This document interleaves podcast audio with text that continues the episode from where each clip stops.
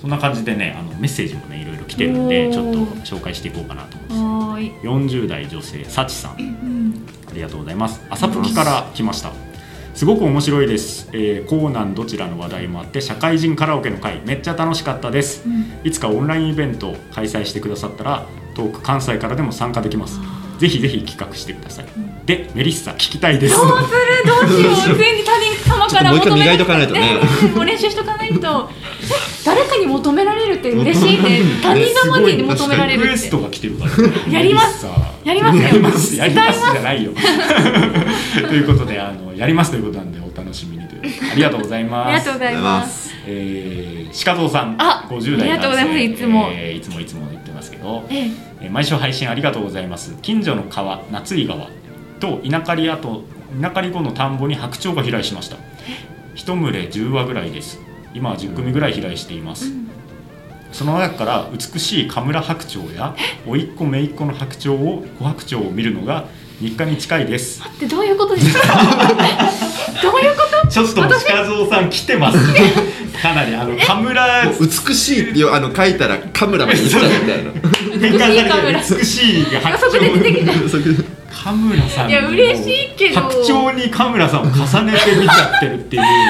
カムラと書いて白鳥と読む共感ないですよ。ちょっと鹿蔵さんあの、ええ。大丈夫ですか？みたいな。だいぶカムラファンがそうですね極まっちゃってる。行っちゃってるんで。う嬉しいけど白鳥はちょっと白鳥に恐れ多いので ぜひあのこのね動画だったりはいあのいろんな今までの回を聞いてくだいいですね。甥っ子姪っ子の白鳥も見るっていうのがねあのちゃんとカムラさんの話聞いてんだなそうですね。いや って。もうありがとうございます。はい、もう今ね 三ヶ月の乳児とはい三歳の幼児が帰ってきてますあそうそうので。そう。まさしくね、あはい。のご実家にいれ、はいその絶賛あのそうです。子育てミルクの入れ方もわからないんですよ。私本当に。もう恥ずかしくて、もう LINE しまくって妹に、え180ミリってどういうこと？みたいな、粉粉みたいな。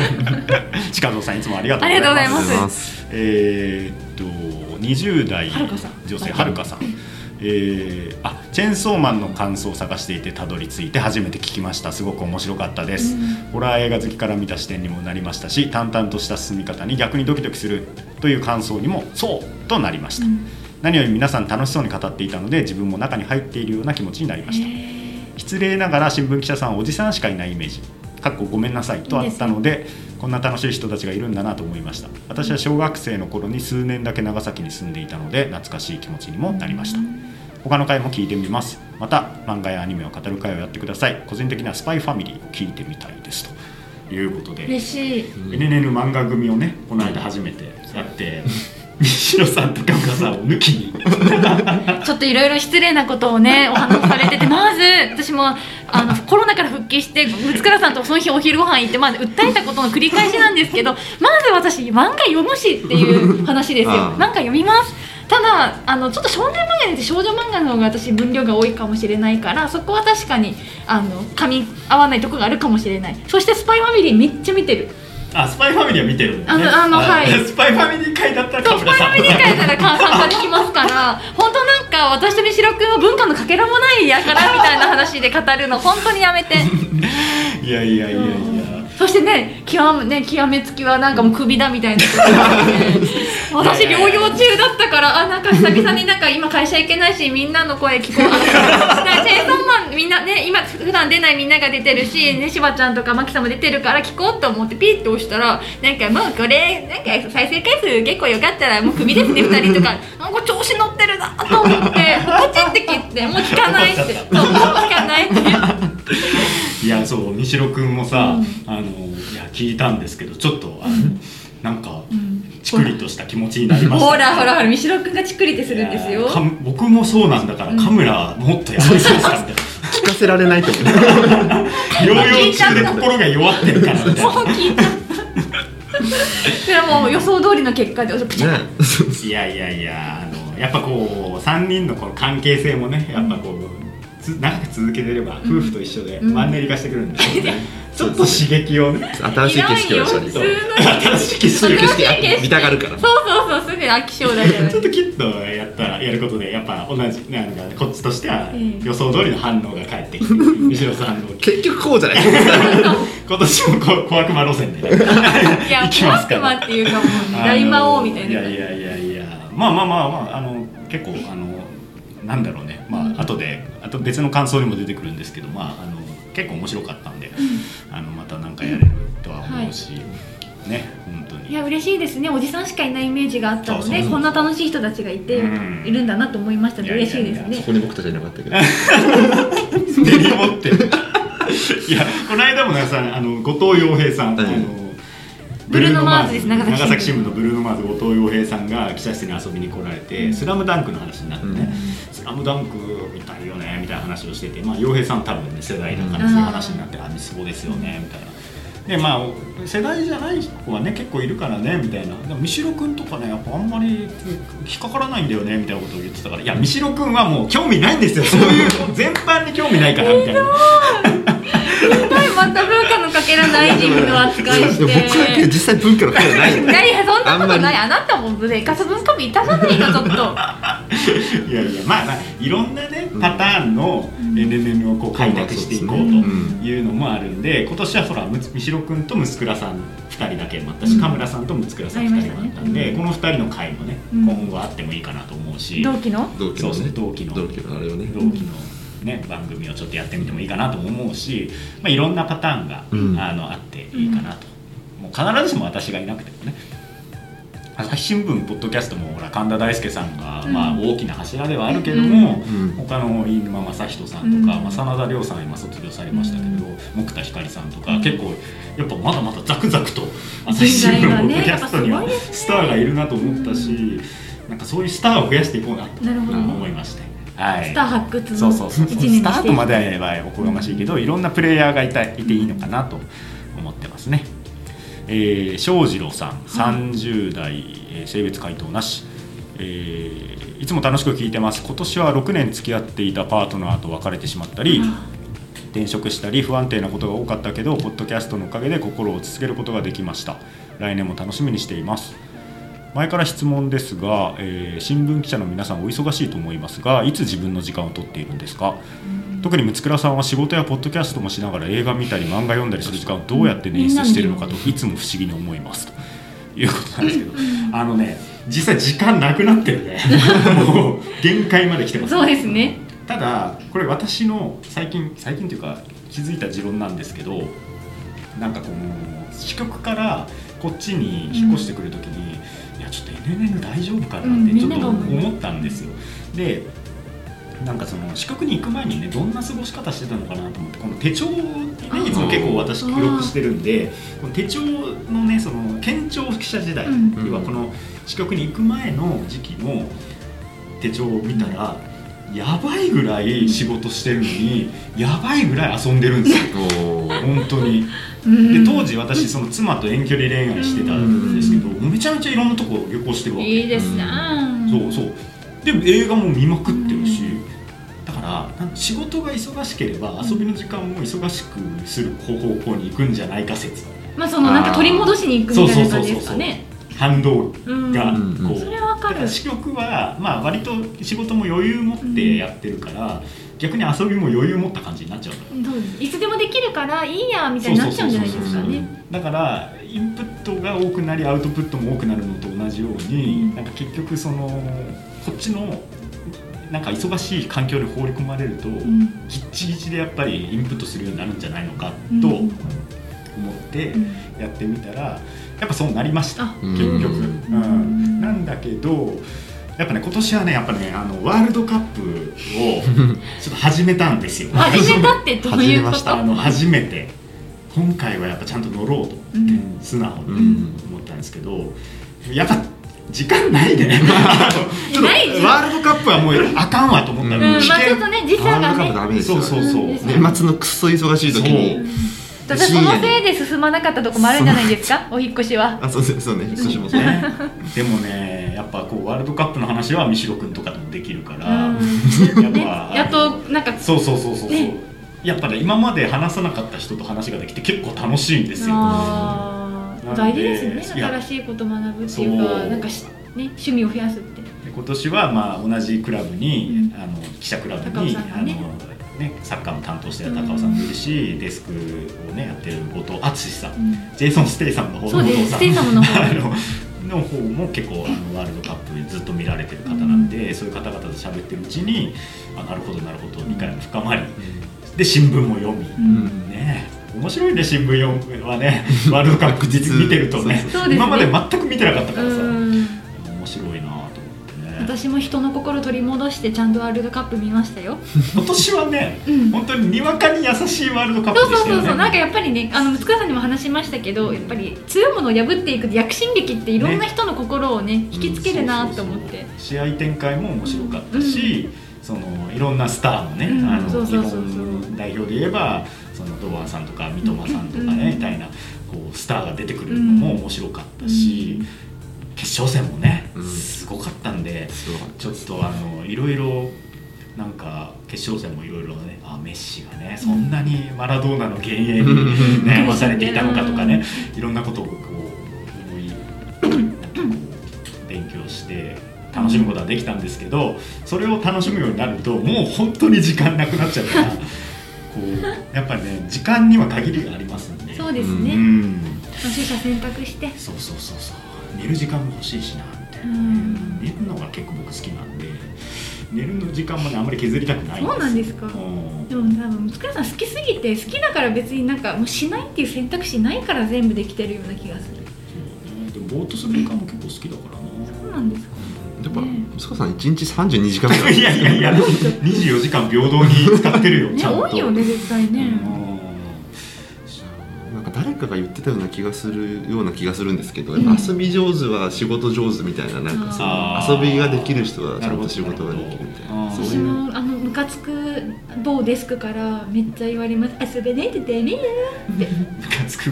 それこの大丈夫このくだり。うん大丈夫。だって絶対見てないから。あーまあ遊ぶそうだね。遊ぶ、うん。ちょっと遊びの部分もね、うん。大事にしてしたいなと思いますね、なるほど分かりましたという感じで答えになっていたのか分かりませんが、うん。えー、庄司郎さん。いい年になればいいですね。ね、またちょっと。でも転職したりしたということなんでまあいろいろ環境が変わってねいい風が吹きますいやでもなんかその不安な時にポッドキャストのおかげで、まあ、僕らのポッドキャストだけじゃないとは思うんですけどうん。これはなんか分かりますね。なんかこうポッドキャストって結構こう親密なうんそうです。私とあなたみたいな感じがしますね。がいつものようにこう話を繰り広げているということに落ち着くみたいなところはあると思うんで我々のようなこう、ね、シナリオなしのアホな話でも、そうそう。どっかね誰かを救ってるかもしれないなと。だといいですね。だと思いました。ね、うん。ちょっとねどんどんいきましょうはーい。えータコカベルジさん50代男性です。この方ねメールもくれたんですけどえっとなんか文房具系のあのライターの仕事をされてるんですけど、へえーであのボールペンサミットの会がめちゃめちゃ面白かったということで、あうん。の感想をしてくれてですねそっちも先にちょっと紹介しようかな。えーっとこれ。かボールペンサミットめっちゃ楽しかったです。実は前の、えー BBG 文房具の再検討会議でも検索して発見し聞いていたんですが今年はパワーアップして帰ってきてくれて大変嬉しいです。根っこは文房具マニアなので実際に使っている人の話が大好きで自分と同じだとうなずいたりこういう視点があるのかと勉強になったりしておりますでこの方文具ジャムという文房具トークユニットを結成してまして、えーまあ、3人いらっしゃるらしいんですけどその中の1人が高畑正幸さん文豪テレビチャンピオンのね、あの文豪の方であのこの方かなり有名なんですけれども、でこの方は多分 OKB48 総選挙の,、うん。あの一人とうん。スポンサーとされてるということなんで、まあ、この方にも伝えてくれたりしてこれからも仲良くしていきましょうねみたいな話を、あのーしたんですけどで今回のこれではこっちのメッセージフォームではあのですね午前10時の映画祭で空の大怪獣ララドン 4K デジタルリマスター版を東京シネ東宝シネマズ池袋で鑑賞しましたっつって、あのラドンの感想がね ありがとうございます。でラドンが長崎は今日からなんですおよー。で俺これねここ来る前にね見ようと思ったんですけど、うん。9時20分あら早い。ちょっとハードル高すぎてい見れなかったんだよね、うん。でもちょっとね見たいと思ってます。あのラドン。うん。あのラドンはあの長崎でもロケがうん。あっててですね、あのここに書いてあるんですけど阿蘇の炭鉱。あの阿蘇山からねラドンっていうこう翼流のプラプテラノドン型の怪獣なんですけど、うん。羽の。ああ羽の怪獣なんですけどそれがこう生まれて出てくるんですけれどもその阿蘇山の炭鉱って阿蘇山に炭鉱ないのよね。うん。でないからあの実際にはあの北昇のあの鹿町の炭鉱で撮影されててあのっていうこともあって、まあ、長崎でもロケがあったし、うん。ラドンがね阿蘇から福岡にこう向かっていくルートでここにもあるんですが実際ルートにはないけどなぜか長崎をうん。経由するんですよ。ラドンがそう名九所州九州観光しにあの行くっていうね。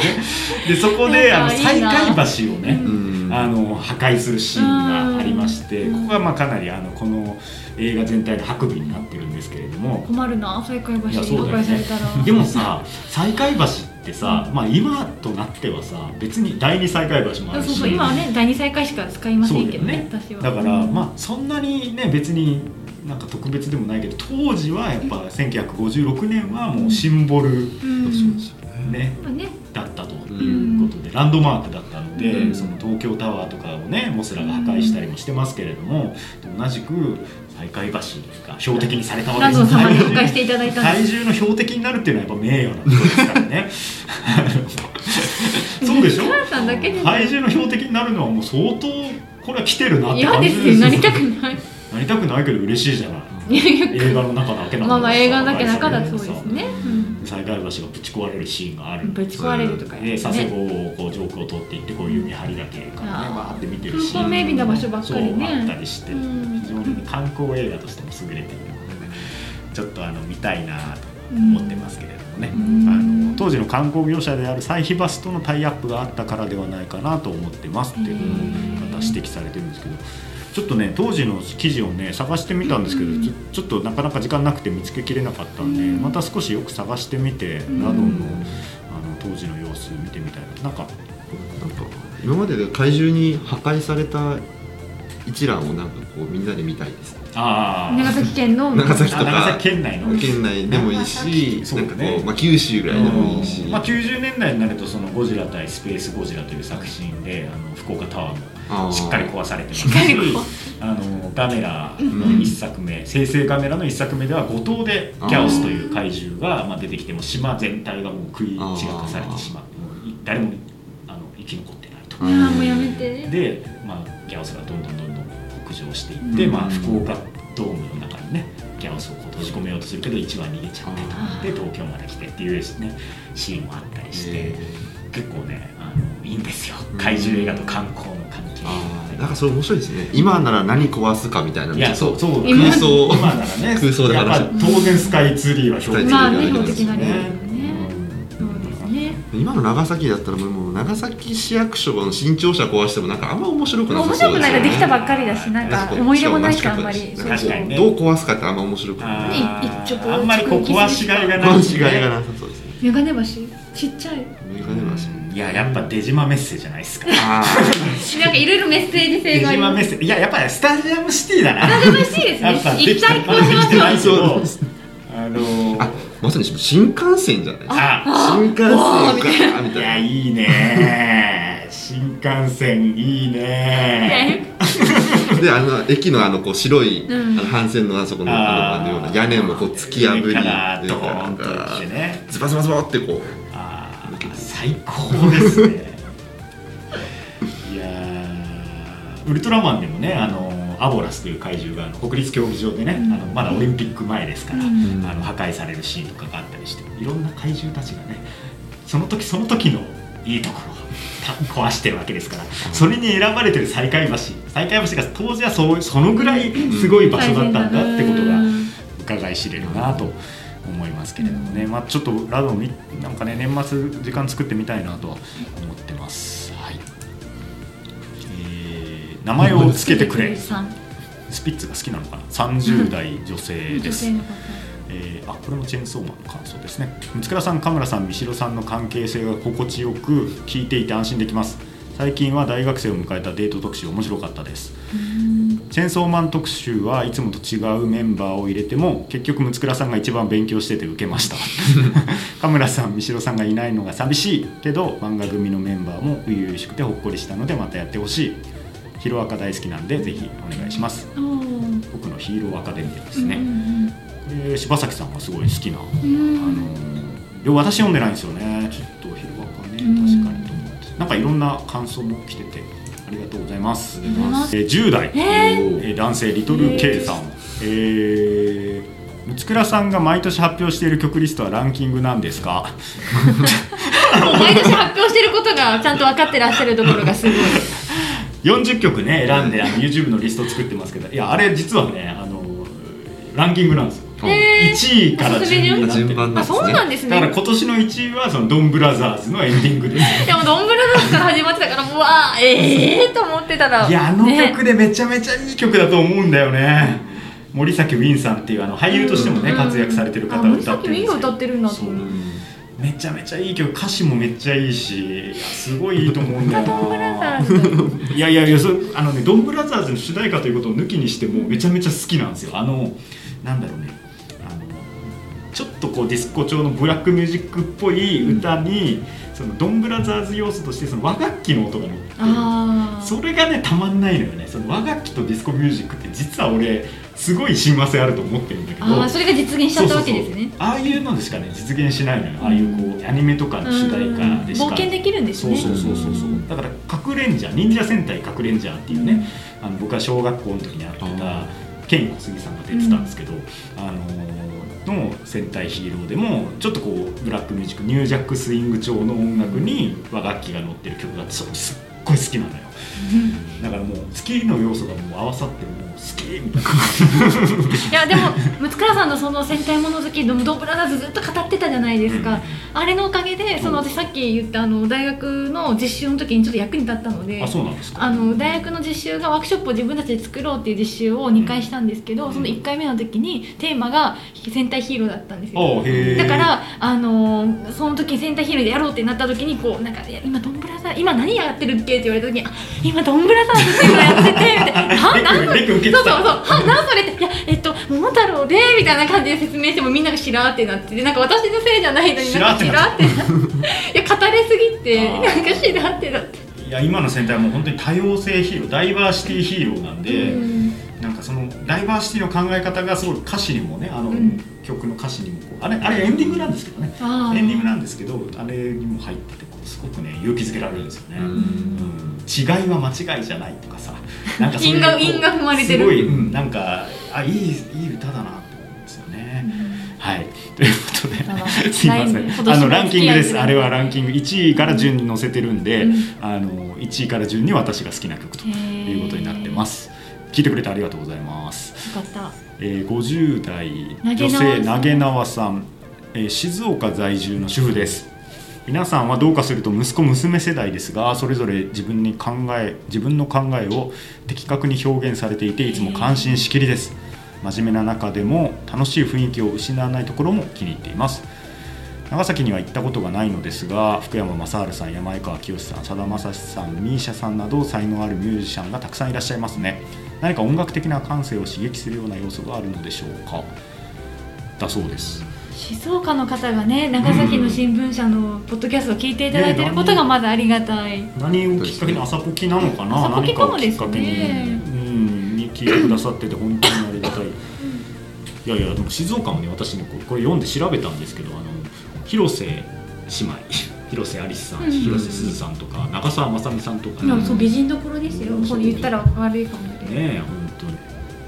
まあそう福山さんのとか前川さんさだまさしさんはこの3人は結構やっぱり特にね長崎県民にとってはすごい特別ななんか位置を占めてるなっていうのは感じますよね。で何かあったらこの3人、ね、このお三方はそのいろんな長崎にかまつわるその地域を盛り上げるためのなんか活動非常に協力的な方々ばっかりですね。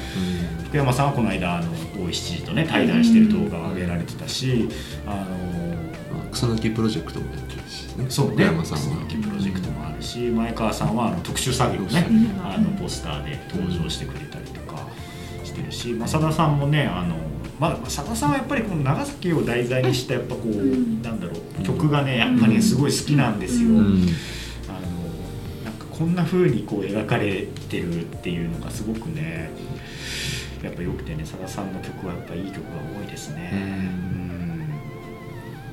ん。まあ、ミーシャさんもね、あの対馬出身ということでミーシャさんがあのウィキペディアでさ、なんかその対馬でなんかあのなんだミーシャさんもともと本土に住んでたんだけど、うん。お父さんがお医者さんかなんかで。お母さんもお医者さんなんですよ小児科の。でなんかその離島医療のなんかちょちゃんとするために対馬にみんなで転居してでそこでミシャさんはそのゴスペルその黒人音楽に出会って後藤じゃないのか対馬なのかと思ったんだけど、うん対馬にそんな教会とか音楽あるのかなってちょっと思ったりしたんですよね。思ったのはでもこう分かんないですよ、うん。あでも韓国近いから韓国ってそのキリストなるほどなるほど。の国その国ではないけど、まあ一定結でも一般的な教会があるんじゃないですか？あるのかね、まあ、そこでこう、まあ、才能をちょっと開花させて、まあ、福岡のん。音楽系の学校にこういうふうになってっていうもう朝ドラうん化するよ、まあ朝ドラしちゃえばいい。今後多分ミーシャさんはうん。どっかのタイミングで朝ドラ化しそうと思った、うん。本当にうん。ということで、まあ、今年の「紅白」は私はもう氷川きよし一本ですよ。そうですね。氷川きよきしさんがついにもうあの今回で、まあ、ちょっとねあのしばらく歌手活動をお休みされるということなんで、いやーもう氷川さんはここ数年の「紅白」のなんだろう「紅白」らしさ「紅白」要はその小林幸子さんとか、うん三河健一さんがやられてたそのド派手なセットっていうものと、その「紅白」というその男女でうん。分けるというある種のなんかこう前時代性を打ち破っていくその「紅白」の革新的な部分も両方を背負っちゃってた人だと思うから、もう本当に毎年ね氷川さんのステージにはもう本当にこう驚嘆してたんですけども今回はこれはまああのちょっと楽しみうん。半分、寂しさ半分という感じです。今年は松田聖子さんも出られないので、うん。ちょっと工藤静香さんの方に照準を合わせようかあなと思ってますけど。の方に照あ準のゲッチゲチに合わせといてください。うん。楽しみだなと、うん。まあまあ西田さんふ福山さん桜坂ですから。あら。なんかこうちょっとそんな名曲に育ってるんだなと思いましたね。紅白の鳥を飾る名曲にまで育っているということで。ありがとうございます。またありがとうございます。皆さん聞いてください。お願いします、はーい。えージョージさん。40代男性えーっときっかけは何だったのかわからない。Spotify で見つけた偶然見つけたのですが、えー今は12月29日ですが昨日から聞き始めてます。うん。佐世保に知り合いがいます。聞いてるのかな？新聞は長崎新聞だろうか？なんてことを思いながら聞いています。あ岡山で聞いてます、うん。えー長崎までは高速で1日かかりますが佐世保の知り合いをいつか訪ねてみたいなと思っています。ありがとうございます。この方最近あのツイッターで多分フォローしてくれくださってたんで多分最近のリスナーさんたまたま見つけてくださったとそういうことも結構あるんだなと思ったんですけどあの岡山県ということで。岡山県といえばあの倉敷。あ倉敷ですね、うん。私もうち倉は漢数字の6に倉敷市の倉でございますっていつもま電話とかでねえ たりしてあーえそんな言い方めっちゃお世話になってるるじゃないですか。もっといい言い方に。いそれが一番わかりやすいんです漢数字の6に倉敷市の倉でもつ倉です。なんて言う？何が？俺が？後ろ3代目の3代。でミシロわた私。あダメだ。これ難しいよね。この辺までその話してたよね。ダメ。そうそうそうそう、うん。だから倉敷市はうん。ねちょっとあれですけど、うん。岡山か結構遠い遠いというか多分関門海峡までが遠そうそうですねうん。からそう中国道がやっぱ長いからね。あー。ほんとね車だとねかなりも新幹線この間新新幹線で、あのうん。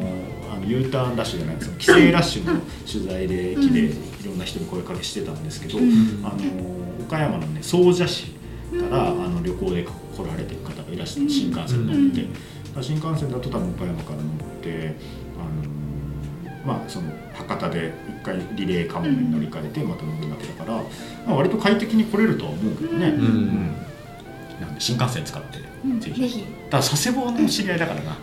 あまた過婚が。過婚が。それ言っちゃう。新幹線の話です。博多まで来佐世保は。てもうゆっくり緑で。そうだね。お越しください。確かにね、うん。ということでよろしくお願いします。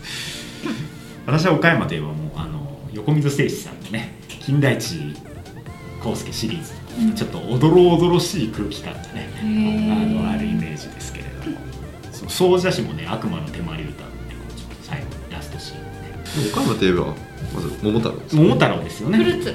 あの桃。フルーツね。あ桃？桃そうフルーツか。桃太郎。なるほど。ドンブラザーズだ。もうやめよう。だけどななんであの岡山といえばって言った時にその流れになるかと思ってました。またみたいな。そうや。そういうごめんれちょっ期待裏切って。くそ甘かったな。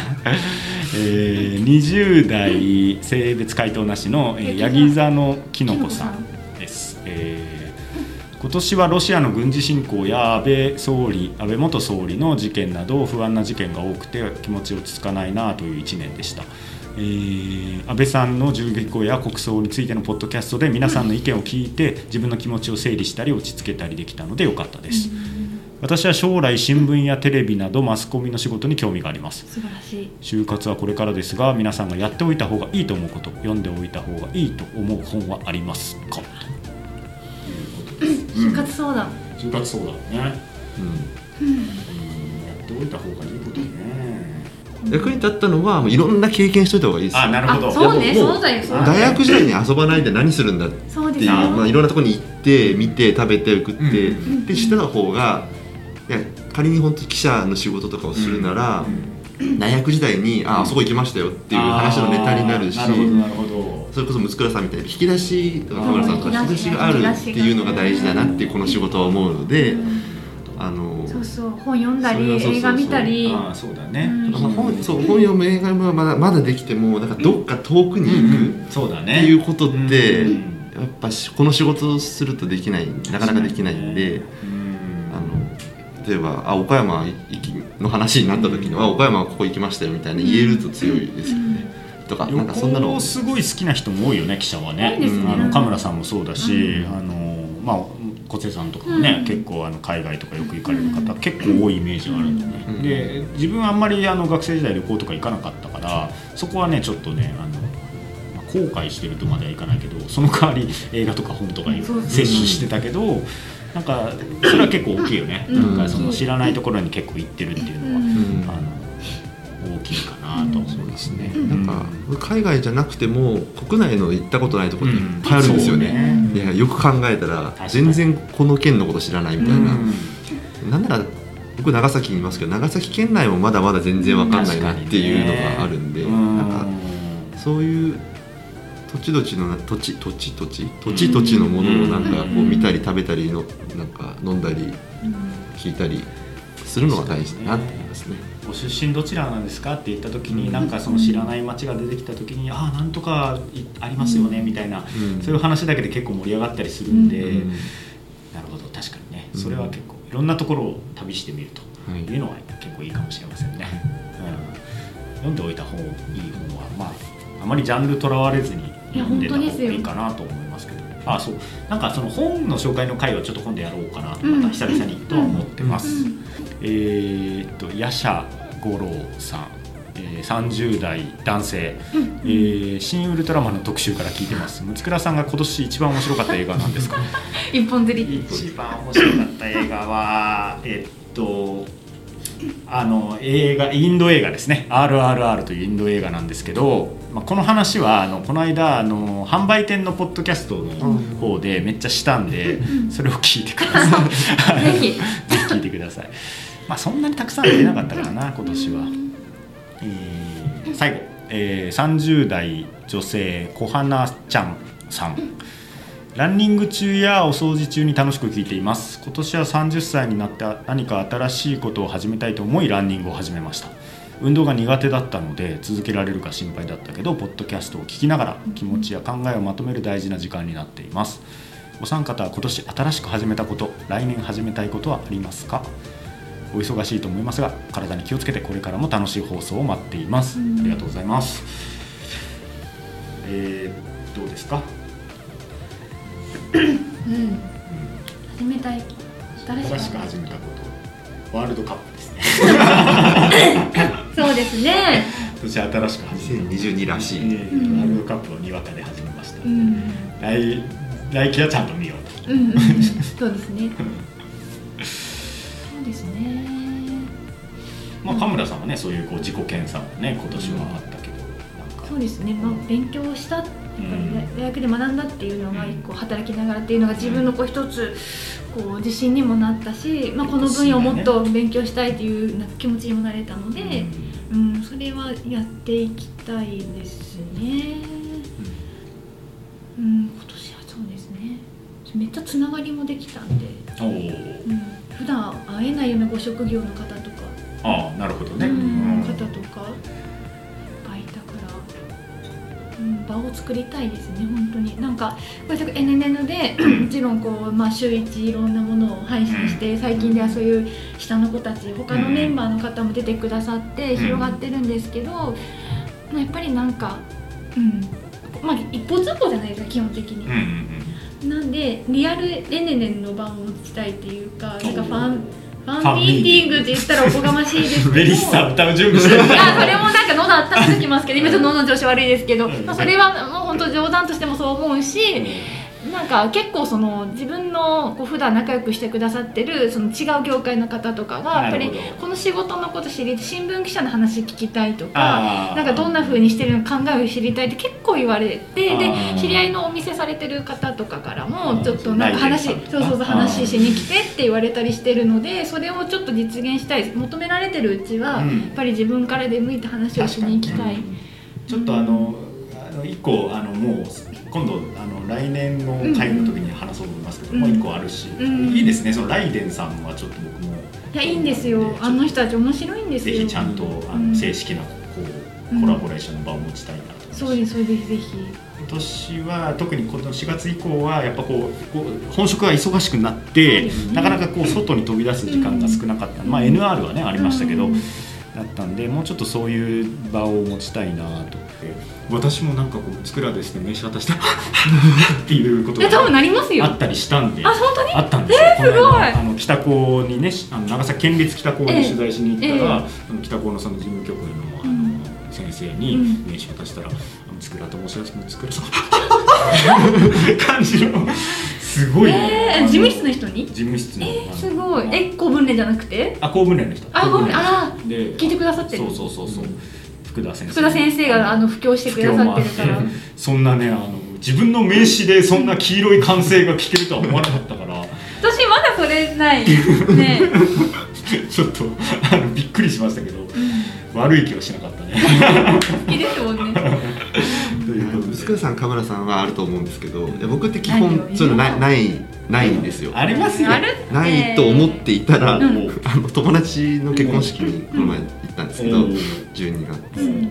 で、そしたらその終わった後にそのその新婦の方の友達から、あの終わった後にですね、なんかその座席表ってあるじゃないですか結婚式。あれで僕の名前をうん見つけた人がおう「えなんで三代さんと友達なの?」ってえ言ってきたってお言ってて「えどういう関係なの?」み有名人みたいじゃない？そう有名人そこまでやなそうそうそう。それでねなんかその、うん。ポそしたらなんか NNN を聞いておくれてる方らしくへてー。あの、まあ、市内のあの、まあうん。そう方なんですけど、うんそのその新婦と同じ職場のあ。方で。そうなんですすごい。いやなんかなんでえそれムツクロさんとかじゃなくて俺みたいな。いやいやいやそれもいやいやいや絶対絶対に俺よ。田村ファンはいるけどいやいや俺よいやいやひがみとかじゃなくていやそれ実際そうだと思うんですけど、うん。なんかななんでその僕の名前を見てそのわわざわざ気づいてくれいたんだろうやミシルからファン多いんですってやっぱり冷静にちゃんと物事をあのコメントできるから いわゆる皆さんがこれが新聞記者像っていうのをなんかもうぴったり当てはまるから求められてるんですよ。いやもうそれはもう同意完全同意するけど多えこれって分みこれってそういうことをもいなんか言わせたみたいな感じになってるのが藤野君がすごい恥ずかしくなってる。だからまあ僕の中でもか単純に驚きだったっていういやいやいやそれはそうですよね。名前もねすごく珍しいし。そうそうですね。うんそう。やっぱこうすごいね。ありがたいことですだからさどこで聞いてもらってるか本当わからわかない。んないね。確かにいろんなポッドキャストさんもありますけどやっぱりこう、うんまあ、最近だとやっぱその馬が舞うその群馬、その上毛新聞さんとかは結構レギュラーメンバーが割と固定されててしかもなんていうかねこう結構いいなんだろういい感じなんですよ。なんかムード感がもあるんでなんかだんだんやっぱその人たちのキャラクターとか名前とか覚えるようになったしなんかそういう意味でもなんかいいプラットフォームだなというふうには思いますけどね、ううんん。なんかいろんなところでまたお出かけできればいいなと思ってます。いやちょっとね長々とやってきましたけれどもが今年を振り返りましたけれどもね、うん。またちょっといろんなことがありましたが、うん。また来年も頑張っていきましょうということで、何か言い残したことありますか、あの一つあの僕は今年はあんま新しく始めたことってなかったなっていうのがあって始められなかったというかそう？なんかこう今までの、まあ、仕事はまあ仕事としてはしたけど、うん。なんか仕事のやり方も結局遅くまでなんかこう残ってただやってる。うんまあそれは遅くまでなんか後ろさんってなんか遅くまで残ってる人だよね みたいな。固定化しちゃってるよねイメージがね。そうそうなんですよ。それはやっぱり僕としても脱却していく。だけしたい本意じゃないです。それは。そそうだよやっぱりなんか面白い記事を書く人になりたいです、うん。なんかイメージが。確かにね。いつも一生懸命遅くまで頑張ってる人じゃないいなっていうのはなんか思いますね。まあそう。そんだけやってるなたまにはなんか少しぐらい成果を出すかもしれないけどなんかそれって今までの新聞紙と変わんないじゃないですか。確にね。うん。だからまあそれは一つ。今なるほど。年のまあ始められなかったっていう変わらなかったっていうのとうん。カムラさんの勉強ししてる姿を見て僕もなんか勉強したいってちょっとあ思ったんでなんかなんかやりたいなって来年やれるかわかんないですけど。やれる。気合い。ーでも今年はもう本当にねあの君たち二人が近くにいたことでやっぱ楽しかったな。はいと思った私も楽しかったですよ。やっぱ本当にね良かったうね、ん。本社に戻ってこれて。そうですね。嫌だ嫌だ言ってたけど、まあねあのいや今もね戻りたくなるよ。たまに支局には戻りたくなるけど。んですよね。あのうん。やっぱ楽しかったね、うん。今年はいろんな人と仕事も一緒にできたし、うん。えーじゃあこんな感じで、えーどうし読みます？読みます？いけます。あ読み。成長見せよう。え成長を見せましょう。か成長見せるっていうことはあれね。はい、見るなってこと？いやいや見てもいいんだよ見てもいい。んだよこれでは皆さん、えー、満を持しまして、えーこの番組「ねねね」は毎週金曜日午後6時に配信しています、えー、Apple Podcast、Spotify、Google Podcast、Amazon Music などの各種配信サービスでお楽しみいただけます。番組へのご意見ご感想メンバーへの質問などは概要欄にあるアンケートフォームからお寄せください。公式ツイッターもあるのでぜひフォローしてください。長崎新聞ポッドキャスト NNN お送りしてきたのは長崎新聞報道部の六倉大輔と生活文化部の神村ゆりえと報道部の三代直也でした。それではまた来年。さよなら。良いお年を。良いお年を